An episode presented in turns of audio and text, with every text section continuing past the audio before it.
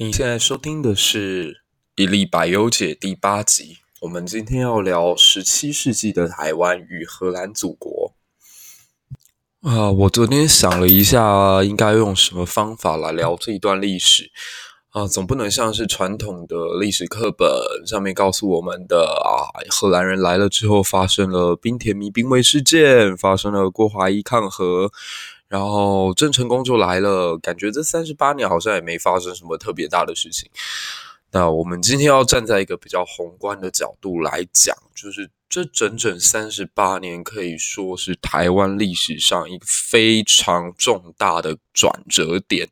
台湾慢慢的从一个海洋文化被带入大陆的中央体系当中，就是这三十八年所塑造而成的。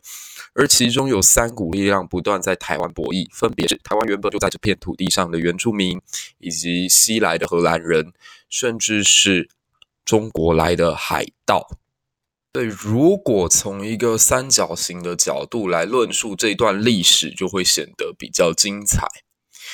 那、我猜大家应该最有兴趣的是中国的海盗。台湾大概自古以来都是海盗的巢穴，前有著名的大海盗林道干，后有出名的大海盗蔡牵。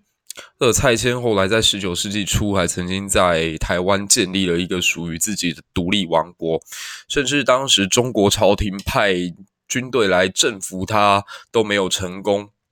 当时的中国浙江总督李长庚甚至被这位蔡牵直接击落在海面之上，这也算是早期的一段台湾独立发展史吧。总而言之，台湾人的个性当中，其实还留有当时鲜明的遗风，就是我们非常的剽悍，大概跟我们身上流淌的血液存在着一点海贼基因有关。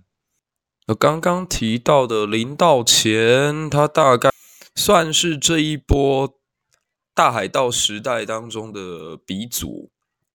身为一个高雄人，其实对他并不会太陌生哦。我们高雄人是流传一个传说，是这位林道干先生当年在大明帝国抢掠了大量的黄金，那被明帝国军队追杀的时候呢，他逃到了高雄。找不到地方埋，所以把那十八坛黄金通通放在今天的寿山。那由于追捕他的官兵即将要把他抓到，所以他就念了咒，拿起桃木剑，把寿山与其后之间割开，所以今天的奇经才会独立在海外。那当然这是一个传说，但身为一个高雄人，就对他并不是很陌生。看传统史书会觉得林道干是个坏人，但是。我曾经也去看过翁佳音先生的研究，他说这个道干虽然是海上的盗匪，但是身为曲周郎亦一时道侠种也，就是说这个林道干是是懂音乐的，某种程度上你可以把它当成是台海之上的周瑜，风流倜傥、英俊潇洒，那也留下了很多感情上的故事。那郑芝龙大家就比较熟悉了。郑芝龙算是在十七世纪台湾海域、东海海域、南海海域最为强大的一股海商势力。这些人为什么我们一下称他们为海商，一下称之为海盗呢？就他们做的生意基本上都是走私。那如果你愿意跟他进行贸易的时候，他就会摆出商人的脸孔，好好的跟你交换货品，获取利益。那如果你不愿意跟他贸易的时候呢，他就会变一张脸，然后拿出武器，变成海盗。至于为什么当时的东方海面上会有海贼，其实说白了还是中国政策导致的。中国人不是很喜欢讲“不作死就不会死”吗？偏偏中国人自古以来就是一个很爱作死的民族。当时明朝皇帝因为担心。人民到海上跟外国势力接触之后，会兴起想要推翻朝廷的意念。简单的说，就是对于自己的执政成绩感觉到没有自信，因此下令海禁，不准片板入海。可是大家都知道的，福建、广东地区山多田少，人民在生活不下去的状况之下，也只好下海一搏。偏偏明帝国不是只有限制本国人民，他们甚至还不准其他国外的势力来进行贸易。因此天然资源非常匮乏的日本也就只好想各种奇思妙想，找各种管道与中国进行走私贸易。也是这一波时代大潮，让中国沿海地区活不下去的饥民跟日本人可以有机会联手，这就成为了中国在明末非常有名的一种身份，叫倭寇。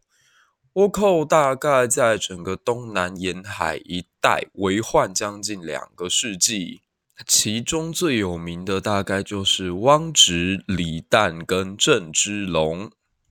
汪直大家比较不熟悉，那李旦昨天我们讲过了，他就是郑芝龙的老板，Captain of China 中国队长，同时跟郑芝龙之间保持着嗯特殊性关系。嗯，比较有意思的是，中国政府对抗这三个人哦，所找的官员名字都很好玩，像说专门对付汪直的那位。大臣叫做胡宗宪，内地县。哎呀，见鬼啦！至于对付李旦的叫俞大友、沈有容。那昨天我们有聊到沈有容，沈有容名字虽然有容，但气度不是很大，所以才会把荷兰从澎湖又赶走。那最后一位对付郑芝龙的，我觉得也蛮有趣的，叫熊文灿。可以，叫文灿，嗯，但政府意图用暴力跟法律的手段来解决人民的生计问题，但完全是采取围堵法，并没有给人民找到一条生路。所以，明帝国可以说，他后期在对付东南倭寇的政策上面是极大的失败。那另一方面，就是台湾自己原住民的内斗问题。当时荷兰人刚进到台江内海地区，就今天的台南的时候，那附近主要是由四个西拉雅的部族所组成的村庄，分别是新港、萧陇、麻豆跟木加溜湾社。那荷兰人是选择与当中最弱的新港社结盟，大家可以去看看。当一个强大的国家，它要进行对某一地的控制的时候，一定会选择跟当地比较弱的政权合作。就很像大唐帝国在六七世纪的时候，他为了要控制朝鲜半岛，所以就选择跟比较弱小的新罗联合在一起。那荷兰也一样，荷兰就选择了比较弱小的新港，然后共同对付最强大的麻豆社。那透过荷兰人多次支援新港社的状况之下，诶，在麻豆溪事件当中，诶，荷兰成功的打败了所谓的麻豆社，这算是让荷兰在台江内海地区的统治站稳了脚跟。那后来到了一六三五年的时候，麻豆社跟萧陇社又爆发了瘟疫。这个瘟疫我要特别讲一下，我其实从目前的史料来看，瘟疫可能就是荷兰人带进来的。大家要知道，大航海时代其实是欧洲人带到殖民地区最强大的武器，还不是船坚炮利，因为那个时候他们也还没有经过工业革命，军队的强度远远不如十九世纪以后，所以他们其实征服。当地原住民最有力的方法就是透过瘟疫的传染。大家可以去看一下美洲当时的惨况。根据《枪弹、细菌与钢铁》这本书所说，当时美洲大概有百分之九十五上以上的这个原住民都是因为得到天花所死掉的。这个后来导致一个很可怕的蝴蝶效应哦。就是因为美洲的人口死亡的实在太多，导致当时全球居然因为这样子而冷化了，所以让一个叫小冰期的时期到来，就是全球冷化，原本种植得出小麦啊、稻米的地方突然间变冷，因此种不出来了。所以在哥伦布发现了美洲的一百五十年后，导致大明帝国灭亡，因为当时华北地区几乎都种不出任何的粮食作物，然后让一个流寇叫李自成带领了大批饥荒的难民，然后进攻北京，逼迫着明朝最后一位皇帝崇祯上吊自杀。那这边绕了一圈，发现就接回来了。也就是因为明朝的灭亡，才导致后来郑成功必须要到海外来寻找一个新的据点，可以对抗清朝，所以又跟台湾接上了。那继续讲，在台湾内部发生的这场瘟疫哦，因为这样让原住民的人口大量下降，因此他们失去了对付荷兰人最基本的战斗能力。那这一连串的。巧合就让荷兰人有了胜利的可能。他们在一六三五年的十一月二十三号攻入了的麻豆社，然后逼迫他们签订麻豆协约，然后又在圣诞节打败了另外一个叫塔加拉场社，大概是在今天高雄这个位置吧。所以就趁这个余威呢，他们又彻底击败附近敌对的一些村庄，其中包括烧龙社，甚至是小琉球社。所以今天，如果大家有去小琉球玩的话，应该会听说岛上有一个地方叫乌鬼洞。当年的岛上原住民就是在这个乌鬼洞被荷兰人所屠杀，这也都跟这一个时期有一定程度的相关联。也因为原住民人口的大量消失，除了让荷兰人巩固统治权以外呢，荷兰又面对到一个新的问题，就是新的。殖民地该由谁来负责开垦？哎，想来想去，这个时候我们的老熟人就登场啦，郑芝龙。郑芝龙告诉荷兰人说：“如果你们需要新的员工、新的剥削对象、新的劳工的话，哎，那我们呢可以提供一群特别奴性、特别努力、工作特别认真的汉人。大家要知道，汉人真的是全世界算是最认真工作一个民族了。”如果你今天到欧洲去，然后在他们通通都已经放假，不知道跑到哪里去的时候，看到街上还有几家商店勉强营业的话，哎，不用怀疑，保证百分之百一定是华人。华人大概从呃十六七世纪开始大量的向海外移动，他们到了新的地方去，能够获得经济地位上的成功，都是因为凭借着他们的努力跟心情，所以。在郑芝龙的引荐之下，荷兰人也提供一个还算不错的条件吧，就是只要有汉人愿意越过台湾海峡来到台湾工作的话，那么只要三个人一起过来，就给你一头牛的这样的一个优惠措施。大家要知道，牛其实是一种很珍贵的物资哦，在这个中国历史上，曾经有长达两千年的时间，如果你吃牛肉的话，那基本上是犯罪，因为牛肉是。应该这样说，牛是一种生产工具，它是农业社会当中最不可或缺的一项呃资本，所以古代中国人对牛是非常看重的。那现在荷兰人突然间提出一个这么好的条件，只要三个人一起过来，诶，那就给你一头牛。所以大量在沿海地区活不下去的汉人。他们也再也不用去当倭寇，每天冒着可能被砍头的风险，每天跟着那群日本武士拿着武士刀在那边乱砍，喊着什么“八嘎呀喽”之类的。现在不用了，现在可以到这个荷兰统治下的台湾来，所以他们就非常的愿意。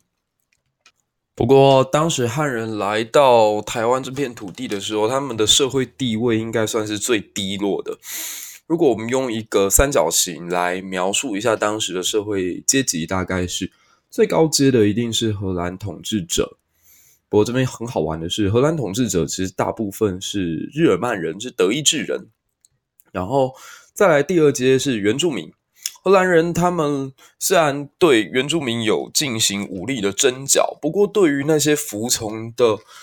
呃原住民部落，他们其实给予蛮宽厚的条约，甚至还把土地的所有权明确的用法律条文规范下来，让。后来搬过来的汉人都不可以随便的侵犯。荷兰人某种程度上是把中古世纪欧洲的封建制度带到台湾，然后让那群原住民成为某种程度上的领主，封建领主。因此，这边讲一个蛮好玩的东西，就是以前在荷兰人来之前，原住民部落当中地位最高的不是长老，而是祭司。就是后来台语讲的昂姨，这些可以通灵的人，原本是原住民部落当中最具地位的。可荷兰人来了之后，他必须要建构一个世俗的统治机构，所以呢，他就授予权杖给所谓的长老，让这个原住民慢慢的很像是欧洲的封建式领主，一方面对殖民者缴纳赋税负担义务。另一方面，也利用原住民来压制后来人口越来越多的汉人移民。那在当时，台湾算最有名的两种产业，分别就是猎鹿以及种糖。猎鹿大家应该比较熟悉，因为当时的日本恰逢战国的末年，所以在军事上面，他们非常需要这个鹿皮哦。鹿皮主要可以。担任当成这个甲胄里头的服饰或软垫，就是他们穿的铠甲里头会套着这个所谓的鹿皮。那另一方面呢，则是中国人对于鹿好像也有一种非常强大的需求。前几年不是有一位总统讲说，这个鹿茸是耳鹿耳朵里面的毛，那当然就不是喽。所谓鹿茸是指鹿的角，它拿来泡成酒的话，听说对男性有极大的帮助。另外还有什么鹿鞭啊、什么鹿肉啊之类的，也算是华人喜欢吃的东西。所以荷兰人就透过这个贩卖鹿制品，然后获得了还蛮大的一个利益。那当时在一六三四年的时候，台湾大概可以出口鹿皮到十万张。那在全盛时期的一六三七年，甚至提升到十五万张。可是因为大量的滥捕，所以让鹿织的这个产量越来越少。一直到一六五零年代，大概鹿皮产量就只剩下五万张了。因此，今天台湾人好像要看到梅花鹿已经没有那么容易哦，只能去这个什么，嗯、宜兰的什么斑比山丘啦，还是这个呃垦丁的路径啦，才能勉强体验到。其实。当年台湾的西部平原地区，应该这样讲，完全就是一片梅花鹿的天堂。那另外一方面，荷兰人对于糖也有极高的兴趣哦。嗯，应该这么说，西欧非常喜欢糖，因为欧洲这片土地上是种不出糖的，种不出甘蔗的。他们当年是在十字军东征的时候来到了中东土地，才知道哇哦，原来有糖这种这么天使的食物诶。然后他们想尽各种办法带种子、带枝节，然后回到欧洲去，结果种了发现啊失败。所以后来有一段很长的时间，欧洲人一直把吃糖或拥有糖当成是一种炫富的象征，一种社会地位的表现，所以。大家不妨想想看，那个传说伊丽莎白女王的牙齿整个是烂掉的，华盛顿总统的牙齿也都是烂掉的，就是因为他们吃了太多糖，然后又不太会刷牙。对，所以现在全台湾最有当年荷兰统治移风的台南地区，这个习俗都还保留着，就是台南人吃的东西为什么特别甜？因为对他们来讲，在食物里面加糖就是一种低调的炫富，所以今天，呃，台南吃任何料理，你感觉到哇，都是满满的甜味，什么鳝鱼炒意面啊，小卷米粉啊，还有什么虾仁饭啊，都是甜的。但是跟当初荷兰统治台湾也有一定程度的关联。那其实对荷兰人来说，这个什么鹿皮啊、糖啊，都算是他们原本预期不到的额外收获。因为最早其实荷兰人之所以一定要占领澳门，之所以一定要占领澎湖，之所以一定要占领台湾，只是为了要进行所谓的转口贸易，就是他们把目标放在中国跟日本。中国有很大量的黄金，而日本盛产白银，所以一六三六年到一六六七年这段时间哦。这个从日本赚到的白银，大概有百分之七十二都是运到台湾来的。那你可以这样理解，转口贸易就有点像今天网购的概念。我为了能够把我的商品更快速的送到客户的手上，我是不是应该要在每一个县市都拥有一个仓库？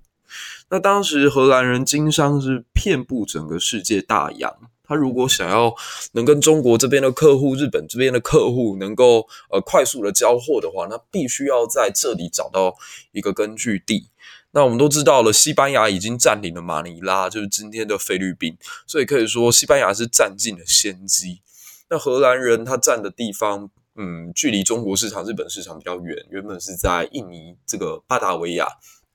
所以后来为什么要抢进台湾，就是为了能够更加接近中国跟日本。那西班牙等到荷兰人进来了两年之后，他也觉得，哎呦。台湾似乎距离中国跟日本比菲律宾距离中国、日本更近呢，这怎么可以？居然被荷兰人捷足先登了，所以他们也跟着过来，那占领了台湾的北部。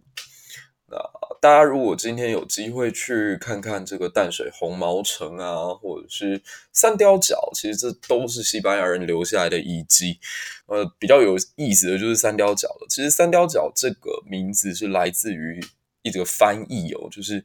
西班牙人原本叫那个地方叫 San Diego，就是圣地亚哥。那汉人听到这个音译之后，就把它写成了三貂角。所以原本我们的三貂角其实跟美国现在南加州的大城市是同一个名字，都是叫做 San Diego。刚好前一阵子，台湾有一间私立学校改名叫普林斯顿，然后我就看到网友在讨论说：“诶，那如果改了校名之后，它的分数提高，或者是入学率增加的话，那台湾要不要把呃原本我们现在的区行政区改一下名字，看那个地下会不会涨？想说把这个台南的安南区改回叫。”热兰遮区，然后把这个淡水区改造做圣多明哥区，或者是把这个三貂角改名叫圣地亚哥。我觉得房仲业者应该听到会觉得跃跃欲试。可惜西班牙人还算蛮倒霉的，他来到了台湾之后，原本打算要经营的目标是日本，就日本在他们到来之后的没几年，呃，他们进来是一六二六年嘛，然后日本隔了七年之后的一六三三年就宣布我要锁国，我要学旁边的中国一样搞自闭，我不想要再跟国外有往来。就西班牙好不容易占领了台湾北部，这下吃瘪最大的贸易伙伴直接把门关起来。所以这导致后来西班牙在荷兰来抢他们地盘的时候，似乎防御的不是很积极，跟这个日本锁国有极大的关联。哦天哪，这一期好像一讲讲得太开心哦，时间又差不多了。所以看来我们荷兰祖国与台湾十七世纪的故事，似乎还需要在一期才讲得完哦。那下一期呢，我大概会把视角再转回来中国看一下，看一下。当时明末发生了什么事情？为什么郑成功家族后来会到台湾来发展？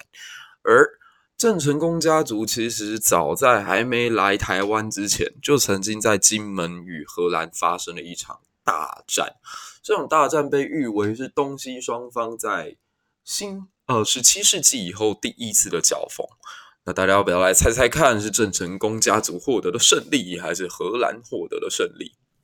这个。非常非常有趣。那顺便我们会聊聊这个郑成功家族来到台湾之后，哎，他是怎么经营的？然后陈永华的伟大在哪里？这里哦，我大概会把我四月份去台南的一些日记跟心得与大家分享。好啦，这就是这一期的一历百忧解。对，我昨天原本说好说周末假日我不更新，可是今天看了看书，又觉得闲不下来。所以拿起麦克风，嗯，真香这样子。所以有这一期，好啦，希望大家能够多帮帮我，推荐给自己的朋友，我们一起让一粒百优解变得更好，让更多人加入我们的行列吧。我们下期再见，拜拜。